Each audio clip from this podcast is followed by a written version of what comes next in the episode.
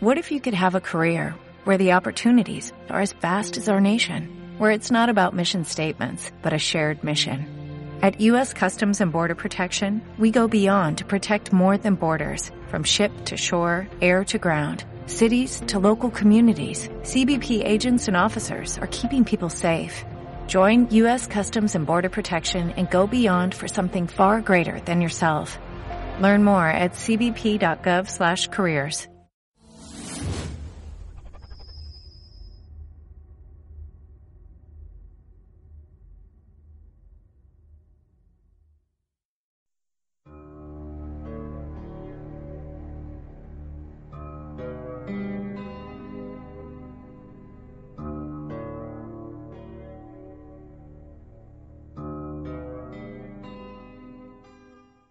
magia de pensar en grande. Aprenda los secretos del éxito y alcance lo que siempre ha querido. Maneje su medio ambiente. Vaya en primera clase. Su mente es un mecanismo maravilloso, cuando su mente trabaja en un sentido, le puede llevar adelante a un éxito destacado. Pero la misma mente operando de diferente manera puede producir una quiebra total. La mente es el instrumento más delicado y sensitivo de toda creación. Vamos a ver ahora lo que hace a la mente pensar del modo que lo hace. Millones de personas son conscientes de su régimen alimenticio. Somos una nación contando calorías. Gastamos millones de dólares en vitaminas, minerales y otros complementos dietéticos. Y todos sabemos por qué. Mediante investigaciones de la nutrición, HS hemos aprendido que el cuerpo refleja la dieta que lo alimenta.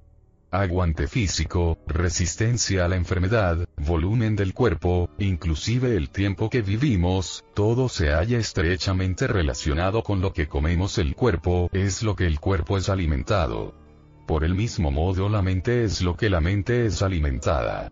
El alimento de la mente, desde luego, no viene en envoltorios ni lo puede usted comprar en la tienda.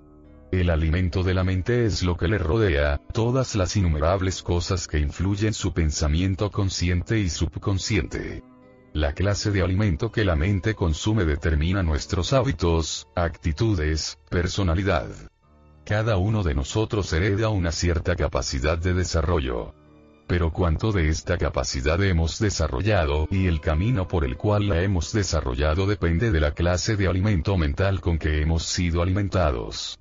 La mente refleja lo que su ambiente la nutre, tan seguramente como el cuerpo refleja el alimento que usted consume. ¿Ha pensado alguna vez qué clase de persona habría sido de criarse en algún país extraño en vez de los Estados Unidos? ¿Qué clase de alimentos preferiría? ¿Sus preferencias en el vestir serían las mismas? ¿Qué clase de entretenimiento le agradaría más? ¿Qué clase de trabajo estaría haciendo? ¿Cuál sería su religión?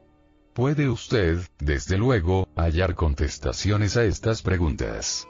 Pero las probabilidades son que sería una persona materialmente distinta si hubiese crecido en un país diferente. ¿Por qué? Porque se habría visto influido por un ambiente diferente. Como dice el adagio, usted es un producto de lo que le rodea. Fíjese bien. El ambiente nos modela. Nos hace pensar la vía que seguiremos. Pruebe a nombrar solamente un hábito o un modismo suyo el cual no haya aprendido de otras gentes. Cosas relativamente menores, como el camino que recorremos, toser, sostener una taza nuestras preferencias en música, literatura, distracciones, vestidos, todo se origina en gran parte de nuestro ambiente. Más importante, el volumen de sus pensamientos, sus metas, sus actitudes, su verdadera personalidad se forma con su ambiente.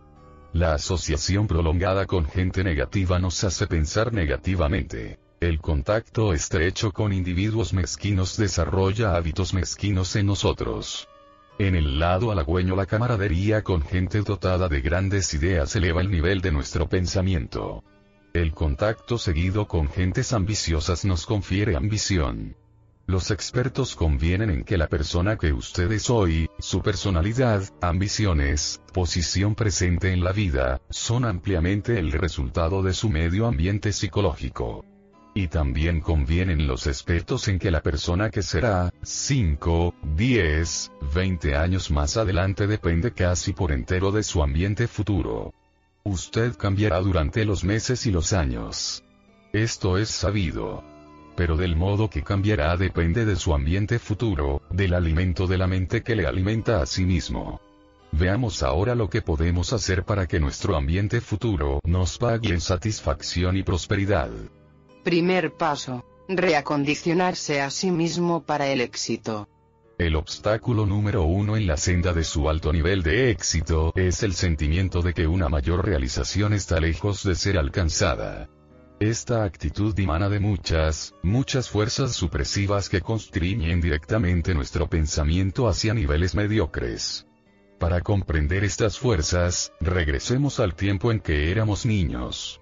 Siendo niños, todos tuvimos altas metas. A una edad sorprendentemente joven, forjarnos planes para conquistar lo desconocido, ser líderes, alcanzar posiciones de alta importancia, hacer cosas excitantes y estimulantes, llegar a ser saludables y famosos, en una palabra, ser lo primero, mayor y mejor. Y en nuestra bendita ignorancia vimos claro nuestro camino para obtener estas nielas. Pero ¿qué sucedió?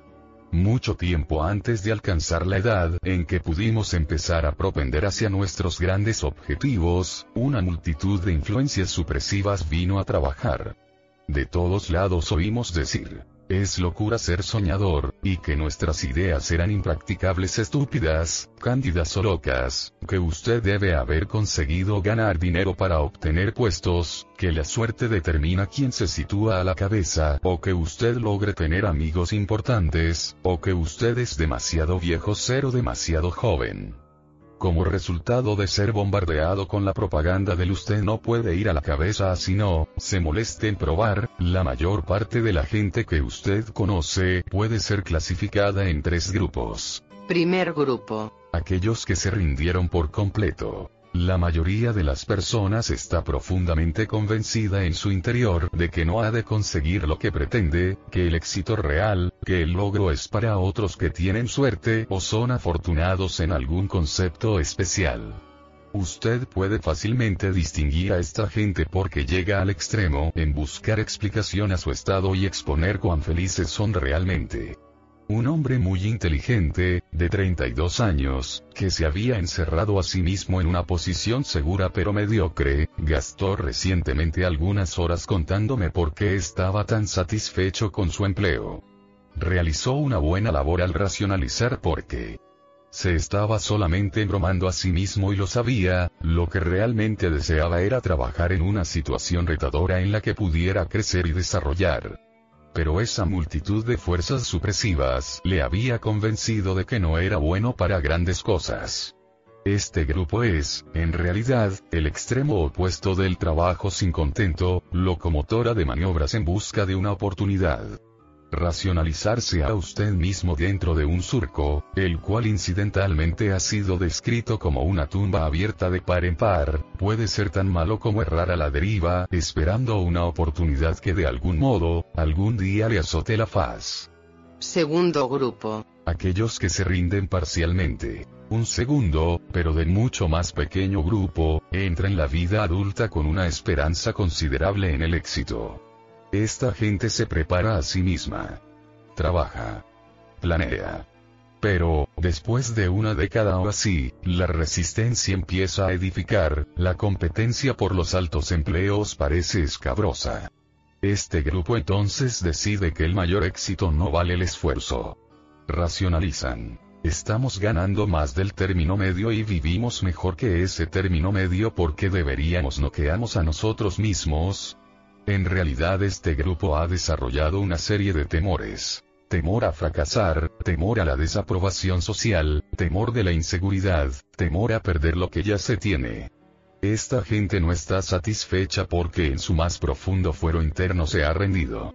Este grupo comprende mucha gente talentosa e inteligente que eligió arrastrarse a través de la vida porque le da miedo levantarse y correr. Tercer grupo. Estos son los que nunca se rinden. Este grupo, acaso un 2 o 3% del total, no deja que el pesimismo dicte, no cree en la rendición ante fuerzas supresivas, no cree en el arrastramiento. En lugar de eso, esta gente vive y respira éxito. Este grupo es el más feliz porque realiza lo más. Las personas de este grupo ganan más de 15.000 dólares al año. Estas gentes llegan a ser jefes de ventas, ejecutivos, líderes en su campo respectivo. Estas gentes hallan estímulo, recompensas, valen la pena. Estas gentes miran adelante a cada nuevo día, cada nuevo encuentro con otra gente, como aventuras que vivir plenamente. Seamos honrados. Todos nosotros desearíamos estar en el tercer grupo, el que encuentra mayores éxitos cada año, el que hace cosas y obtiene resultados. Para ingresar, y permanecer, en este grupo, debemos expulsar las influencias supresivas de nuestro alrededor. Para comprender cómo las personas del primer grupo y el segundo, tratarán sin saberlo de retenerlo a usted relegado, estudie este ejemplo. Suponga que usted dice a varios de sus amigos promedio, con la mayor sinceridad, algún día voy a ser vicepresidente de esta compañía. ¿Qué sucederá? Sus amigos pensarán probablemente que está usted bromeando. Y si creyesen que usted aspira a eso, dirán, tú, pobre tipo, ten la seguridad de que debes aprender un montón de cosas. A espaldas suyas podrán inclusive preguntarse si está en su sano juicio. Ahora bien, imagine que repite la misma afirmación con igual sinceridad al presidente de su compañía. ¿Cómo reaccionará? Una cosa es cierta, no se reirá. Le mirará fijamente y se preguntará, ¿este sujeto piensa eso realmente? Pero, repetimos, no se reirá. Porque los grandes hombres no se ríen de las grandes ideas. O supongamos que usted cuenta al promedio de la gente su plan de poseer una casa de 50.000 dólares, y podrá reírse de usted porque piensa que ello es imposible. Pero confíe su plan a personas que ya viven en una casa de 50.000 dólares, y no se sorprenderán. Saben que no es imposible, porque ellas ya lo han hecho. Recuerde, la gente que le diga que no puede ser hecho son casi siempre seres infortunados, estrictamente término y media, o, en el mejor caso, mediocres en cuanto a realizaciones. Las opiniones de este sector pueden ser veneno. Desarrolle una defensa contra quien desee convencerle de que no puede. Acepte los consejos negativos tan solo como un desafío para que pruebe que puede hacerlo. Sea extra precavido acerca de esto. No permita a las gentes que piensan negativamente, negadores, que destruyan su plan, para pensar consigo mismo en el éxito.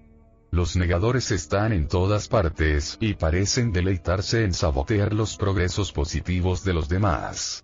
En el colegio tuve por compañero, un par de semestres, a W. W. Era un fino amigo, la clase de sujeto que le prestaría a usted una monedita, cuando anda corto de ellas o le ayudaría en cualquier pequeñez. A despecho de esta exquisita lealtad, W. V. Era casi 100% desabrido y amargo hacia la vida, el futuro, la oportunidad. Era un negador real. Durante este periodo fui un entusiasta lector de cierto columnista de periódico que daba énfasis a la esperanza, al acercamiento positivo, a la oportunidad. Cuando WW me encontraba leyendo a este columnista, o cuando su columna era mencionada, se movía de un lado a otro verbalmente y decía, Oh, por la salud de mi padre Dave. Lee la primera página. Es donde aprenderás acerca de la vida. Debes saber que este columnista está guisando una rápida salsa dulce para la debilidad. Cuando nuestras discusiones giraban sobre ganar la delantera en la vida, WW se mantenía rígido con su fórmula de hacer dinero. Con sus propias palabras venía a decir, Dave, hay tres medios solamente de hacer dinero estos días. 1. Casarse con una mujer rica. 2. Robar por un método sutil, limpio y legal. O 3. Conocer entre la gente honesta, alguien con plenitud de buenas aldabas. WW estaba siempre preparado a defender su fórmula con ejemplos. Aferrándose a la página frontal, estaba pronto a citar al líder laborista entre mil, que había trasegado un montón de dinero de la gaveta de su unión y huido con él. Conservé abiertos sus ojos ante aquel raro, raro casamiento del cosechero con Miss Millonaria. Y supo de un individuo que conoció a un gran hombre y consiguió ser comprendido en un gran negocio que lo hizo rico. W. era varios años mayor que yo y obtuvo excelentes grados en su clase de ingeniería. Me miraba como a una especie de hermano más joven, y corrí el riesgo cerrado de abdicar de mis convicciones básicas acerca de lo que él entendía ser un cuatroxito, y aceptar la filosofía de negador. Afortunadamente, una noche después de una larga discusión con W. me aferré al dominio de mí mismo condenó en mí que estuviese escuchando la voz del fracaso. Me pareció que W. estaba hablando más para convencerse a sí mismo que para convertirme a su modo de pensar. Desde entonces miré a W. como un objeto de elección, una especie de cerdo de Guinea experimental. Más bien que comprar lo que decía, le estudié, tratando de figurarme por qué pensaba del modo que lo hacía allá donde le llevaría aquel pensamiento. Convertí a mi negador amigo en 1111 experimento personal. No había visto a WW durante 11 años. Pero un común amigo lo vio hace pocos meses. WW está trabajando como dibujante mal pagado en Washington. Pregunté a mi amigo si WW ha cambiado. No, excepto que en alguna cosa es más negativo que cuando le conocimos se mantiene tenaz al respecto. Tiene cuatro hijos y sus ingresos le vuelven rudo. El viejo WW posee cerebro para hacer cinco veces lo que es si supiera cómo hacer uso de ellos. Los negadores están por doquiera. Algunos negadores, a la manera del, que casi han hecho la zancadilla, son gente de buena intención. Mas otros son gentes celosas que, no yendo adelante ellos mismos, desean que usted tropiece también. Se sienten inadaptados ellos mismos, y así pretenden hacer de usted una persona mediocre. Sea extra cuidadoso. Estudie a los negadores. No les permita destruir sus planes para el éxito. Un joven trabajador de oficina me explicó recientemente por qué cambió su vehículo de discusión. Un compañero, me dijo, hablaba acerca de que nada entra ni sale excepto los que para una mala compañía trabajábamos. A pesar de lo que hacía la gerencia, en todo hallaba falta. Era negativo con todo el mundo, de su supervisor para arriba. Los productos que vendíamos no eran buenos. Toda política contenía algo erróneo en ella. Según él lo veía absolutamente, todas las cosas llevaban algo erróneo dentro. Todas las mañanas llegaba yo al trabajo tieso y bien cerradas mis heridas. Y cada noche después de oírle predicar y despotricar durante 45 minutos sobre todas las cosas erróneas cometidas aquel día, ganaba mi hogar desencantado y deprimido. Finalmente, tuve bastante buen sentido para embarcar en otro carro. Esto produjo un mundo de diferencia, porque ahora estoy con un grupo de compañeros que pueden ver los dos lados de una cuestión. Este joven amigo, cambió su ambiente. Inteligente, ¿verdad? No corné terror acerca de ello. Usted es juzgado según la compañía que conserva. Pájaros de una misma pluma llegan juntos en tropel. Los camaradas trabajadores no todos son semejantes. Algunos son negativos, otros son positivos. Algunos trabajan porque tienen que hacerlo. Otros son ambiciosos y trabajan para progresar. Algunos se asocian para empequeñecer cualquier cosa que el jefe haga o diga. Otros son mucho más objetivos y se dan cuenta de que deben ser buenos secuaces antes de poder ser buenos líderes. Lo que nosotros pensamos es afectado directamente por el grupo en que figuramos. Esté seguro de que vuela en la bandada que piensa correctamente. Hay escollos a vigilar en su ambiente de trabajo. En cada grupo hay personas que, secretamente enteradas de sus propias inadaptaciones, desean interponerse en su camino y privarle de hacer progresos. Muchos compañeros ambiciosos se han reído de ello, inclusive amenazados, porque tratan de ser más eficientes y producir más. Hágales frente, algunos hombres, por ser celosos, desean hacer que se sienta usted entorpecido porque desea moverse hacia arriba. Esto ocurre a menudo en fábricas donde los compañeros de trabajo algunas veces miran de reojo al que desea acelerar la producción. Ocurre en el servicio militar donde una pandilla de individuos con mente negativa empuja por divertirse y tratan de humillar al soldado joven que desea ingresar a la escuela de oficiales. Acontece también en los negocios, cuando unos pocos individuos no calificados para avanzar tratan de bloquear el camino a cualquier otro. Usted ha visto que se produce una y otra vez en las altas escuelas, cuando un grupo de obtusos se mofa de un alumno destacado que tiene el buen sentido de aprovechar al máximo sus oportunidades y salir con 8 grados. Algunas veces, y con frecuencia demasiado mal, el estudiante que brilla es befado hasta que saca la conclusión de que no es de listo ser inteligente. No haga caso de tales pensadores negativos en su medio. Porque a menudo las observaciones hechas en dirección nuestra no son tan personales como puede usted pensar en principio. Son una mera proyección del propio sentimiento de fracaso y desaliento de los habladores. No permita que los pensadores negativos le atraigan a su bajo nivel. Déjelos deslizarse por él, sin efecto alguno. Adhiérase a la gente que piensa progresivamente. Vaya hacia arriba con ellos. Usted puede hacerlo simplemente pensando correctamente. Una palabra especial de precaución. Sea cuidadoso acerca de su fuente de consejos. En la mayoría de organizaciones encontrará consejeros mercenarios que conocen las tretas y están tremendamente ávidos de guiarle en ellas. Una vez acerté oír a un consejero mercenario explicando los hechos de la vida de oficina a un joven listo, recién ingresado. Decía el legador, el mejor camino para ir lejos aquí es permanecer fuera del camino de otro cualquiera.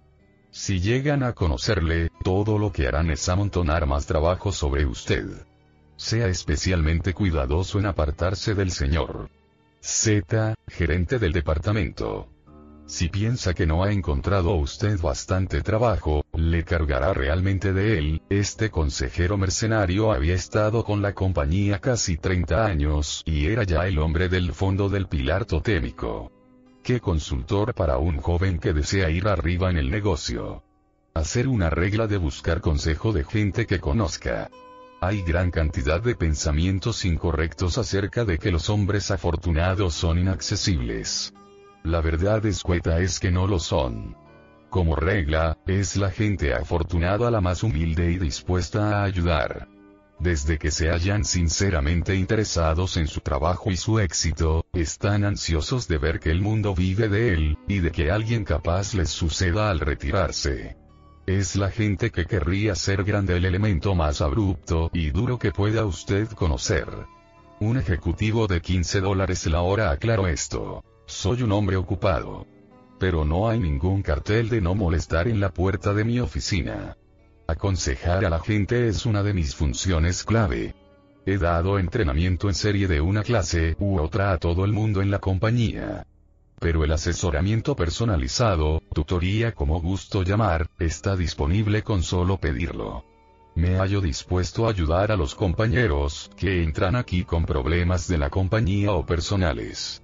El que despliega curiosidad y manifiesta deseos reales de saber en cuanto a su trabajo y cómo lo relaciona con otros, es el individuo que más me place ayudar.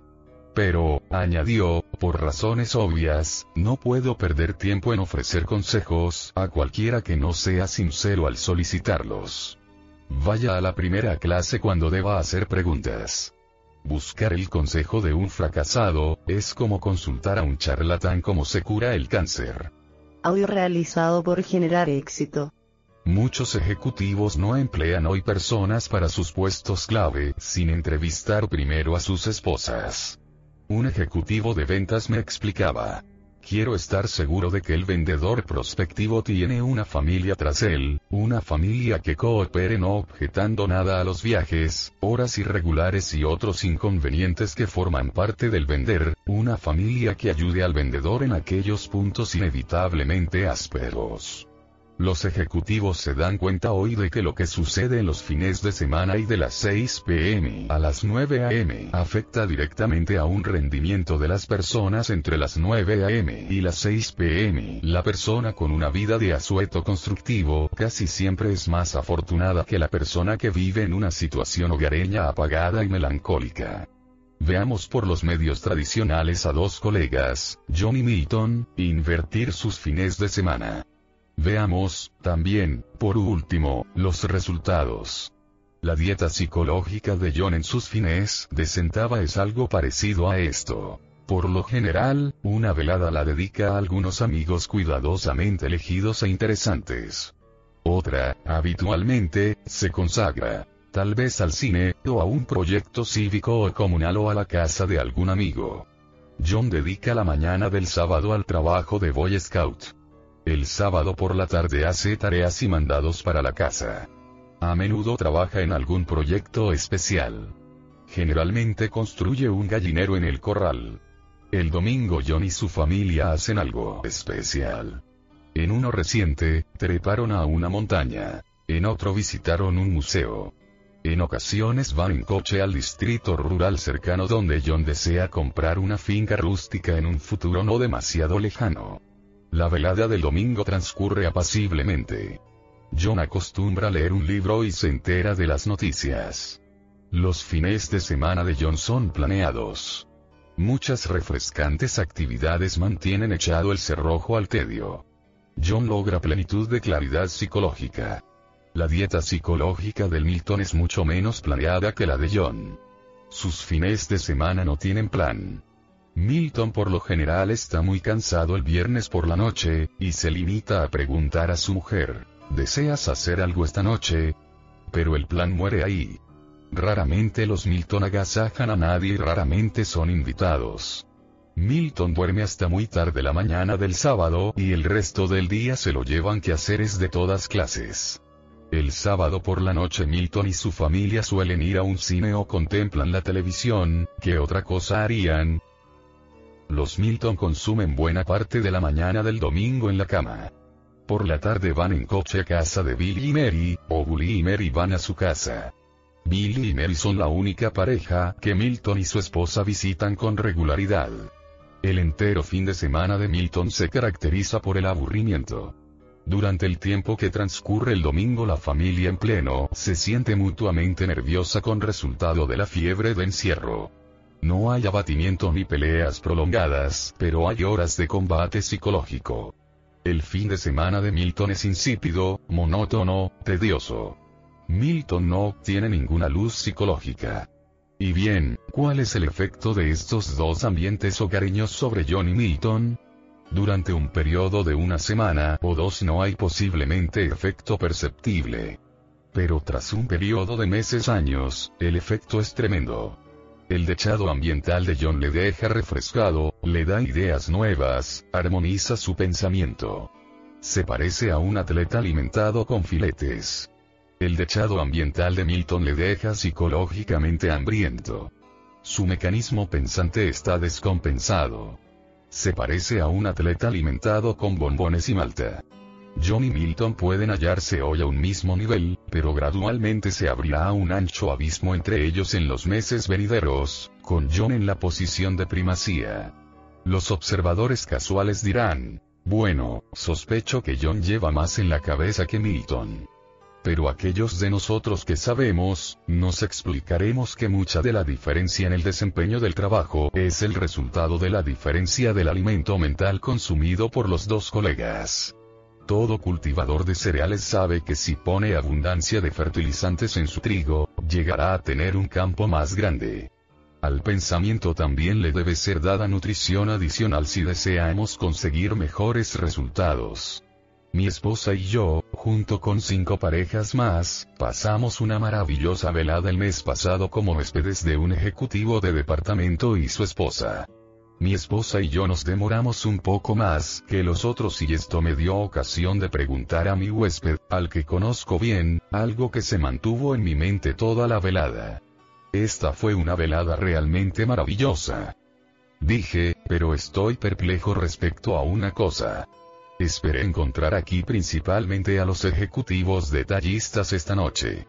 Pero sus huéspedes, todos, representaban otros campos un escritor, un doctor, un ingeniero, un contador y un maestro.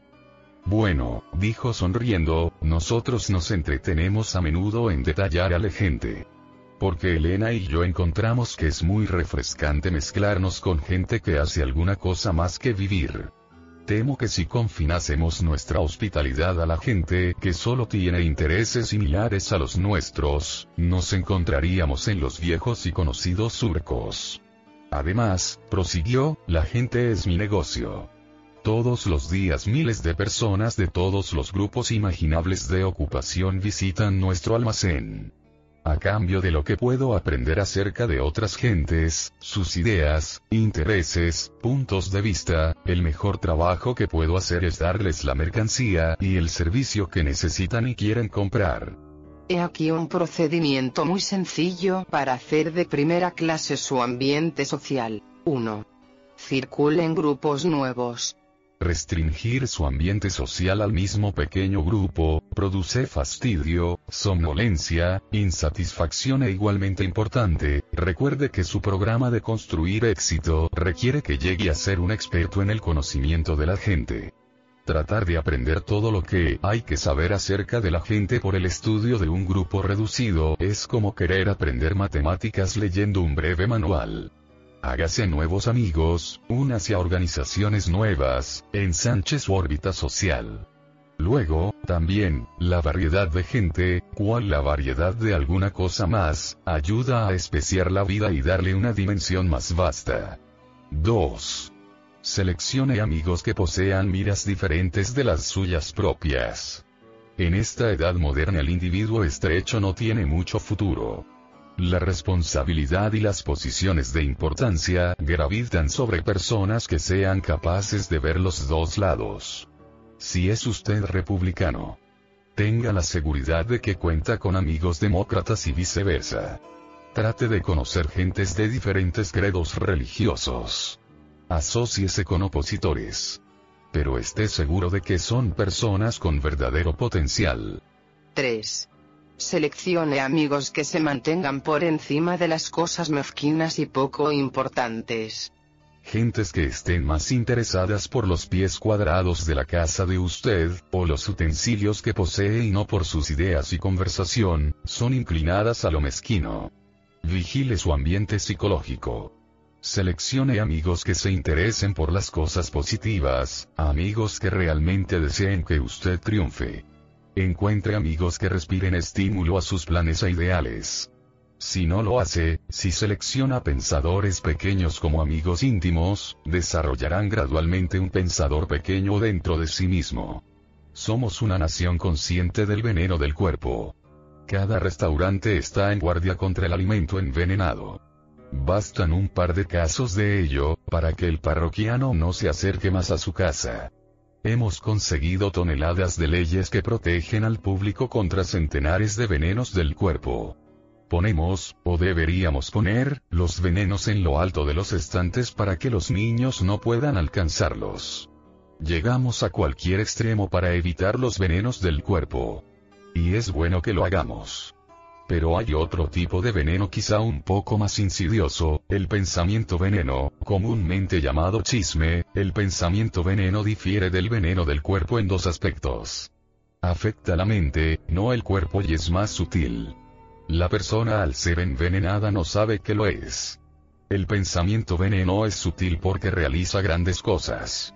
Reduce el volumen de nuestra reflexión, al forzarnos a que nos concentremos en cosas mezquinas tuerce y retuerce nuestra opinión acerca de la gente porque se basa en una distorsión de hechos y crea un sentimiento de culpabilidad en nosotros que se exterioriza cuando encontramos a fa persona de quien hemos chismorreado.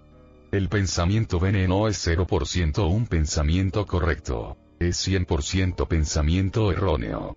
Y contrariando a gran cantidad de opiniones, las mujeres no tienen una franquicia exclusiva en el chisme. Cada día los hombres, también, viven en un ambiente parcialmente envenenado. Cada día millares de chismes ponzoñosos susurrados por los hombres tiene lugar en tópicos como los problemas maritales o financieros del jefe, la política débil para adelantar en los negocios, en la posibilidad de que John sea trasladado, la razón de por qué un especial favor será adjudicado a Tom, y por qué ellos introducen a este hombre nuevo. El chismear conduce a algo como esto. Dime, acabo de oír, no, porque, bueno, no debe sorprenderme, había de sucederle. Desde luego, esto es confidencial, la conversación es una gran parte de nuestro ambiente psicológico. Alguna conversación es saludable. Le anima a usted. Le hace sentir como si estuviera dando un paseo en el tibio amanecer de un día de primavera. Alguna conversación le hace sentirse semejante a un vencedor. Pero otra conversación se parece más a pasear en una nube ponzoñosa y radiactiva. Le ahoga a usted. Le hace sentir enfermo. Le convierte en un perdedor. El chisme es totalmente una conversación negativa acerca de la gente y la víctima del pensamiento, Veneno comienza a pensar que se goza en ella, le parece encontrar una forma de alegría venenosa al hablar negativamente de los demás, sin saber que para la gente afortunada, está llegando a ser en creciente inverosímil e indigno de confianza. Uno de estos adictos al pensamiento veneno intervino en una conversación que sostuve con algunos amigos respecto a Benjamin Franklin. Tan pronto como el señor Kilhoy conoció el tópico de nuestra charla, prorrumpió en escogidos bocados acerca de la vida personal de Franklin, en un sentido negativo. Quizá es verdad que Franklin fue un carácter en algunos aspectos y que pudo haber hecho los magazines de escándalo que circularon en la octava centuria. Pero el punto es, Benjamin Franklin, en su vida personal, no tenía por qué figurar en a conversación a mano, y no pudo ayudarme a estar contento el que no estuviésemos discutiendo a alguien a quien conocíamos íntimamente. Hablar acerca de la gente, Sí, pero mantenernos en el lado positivo. Permítase aclarar un punto. No toda conversación es chisme. Las sesiones contradictorias, charlas de taller e inclusive batear la brisa son necesarias a veces. Sirven a un buen propósito cuando son constructivas. Usted puede probar su propensión a ser un chismoso mediante esta prueba. 1. Esparzo rumores acerca de otras gentes. 2. Tengo siempre cosas buenas que decir respecto a los demás. 3. Me agrada escuchar informaciones de escándalo. 4. Juzgo a los demás solamente a base de hechos. 5. Induzco a los demás a traerme sus rumores. 6. Hago preceder mis conversaciones con no hablemos de nadie. 7. Mantengo en confidencia la información confidencial. 8. Me siento culpable de lo que digo en relación con otras gentes. Las contestaciones correctas son obvias. Medite sobre este pensamiento no más que un momento. Empuñar un hacha y destruir y hacer pedazos con ella el mobiliario de su vecino no hará que su propio mobiliario luzca un ápice mejor. Y usar hachas verbales y granadas contra otra persona no es hacer una cosa que le vuelva mejor a usted ni me vuelva mejor a mí. Vaya en primera clase. Esta es una regla excelente a seguir en cualquier cosa que haga, incluyendo los alimentos y servicios que compre. Una vez, para mostrar la incondicional verdad del pensamiento ir en primera clase, pedí a un grupo de educandos que me dieran un ejemplo de cómo habían escatimado en lo pequeño y derrochado en lo grande. He aquí algunas réplicas de muestra. Yo compré a bajo precio un traje a un detallista de ocasión. Pienso que obtuve una ganga, pero el traje simplemente no era bueno. Mi carro necesitaba una nueva transmisión automática. Se encargó de ello un taller de callejuela que convino en hacer el trabajo por 25 dólares menos que un comerciante autorizado. La nueva transmisión duró 1,800 millas. Y el mecánico se negó a reponerla. Durante meses comí en un figón tratando de ahorrar dinero. El lugar no estaba limpio, los alimentos no eran sanos, el servicio, bueno, no se le podía llamar así, y la clientela la componía un racimo de zarrapastrosos. Un día un amigo me persuadió de que fuera con él a almorzar a uno de los mejores restaurantes de la ciudad. Ordenó el lunch comercial y yo hice lo mismo. Me asombré de lo que obtuve. Buena comida, buen servicio, buena atmósfera por un poco más de lo que había estado pagando en el figón. Aprendí una gran lección. Hubo muchas otras réplicas. Un sujeto informó que se vio en un conflicto con la oficina de rentas públicas porque usó un contrato de tenedor de libros. Otro acudió a un doctor de tarifa baja y más tarde supo que el diagnóstico recibido fue completamente equivocado. Otros relataron los costos de ir en segunda clase en reparaciones caseras, hoteles, y otros alimentos y servicios. Desde luego, he oído el argumento muchas veces, pero yo no puedo costear la primera clase. La respuesta más simple es, usted no puede costear ir en otra. Ciertamente a la corta o larga, ir en primera clase cuesta de hecho menos que ir en segunda clase. Luego, también, es mejor poseer pocas cosas y de calidad que no muchas y tener basura. Es mejor, por ejemplo, tener un par de zapatos realmente buenos, que tres pares de segunda clase. La gente lo avalúa a usted por la calidad, a menudo subconscientemente quizá. Desarrolle un instinto en pro de la calidad. Resulta. Y no cuesta más, a menudo menos, que la segunda clase. Haga que su ambiente le vuelva afortunado. 1. Tenga conciencia de su ambiente. Exactamente como la dieta del cuerpo hace el cuerpo, la dieta hace la mente. 2. Haga que su ambiente trabaje para usted, no contra usted. No permita que las fuerzas supresivas, la gente negativa, usted no puede hacerlo, haga que se sienta derrotado. 3. No deje que la gente de pensamiento pequeño le retenga. La gente celosa desea verle tropezar. No les dé esa satisfacción. 4. Obtenga consejo de gente afortunada. Su futuro es importante. Nunca se arriesgue con los consejeros mercenarios que viven de fracasos. 5. Consiga plenitud de claridad psicológica. Circule en nuevos grupos. Descubra nuevas y estimulantes cosas que hacer. 6. Expulse de su ambiente el pensamiento veneno. Evite el chisme. Hable acerca de la gente pero permanezca en el lado positivo. 7. Vaya en primera clase en cualquier cosa que haga. No puede costear ir en ninguna otra.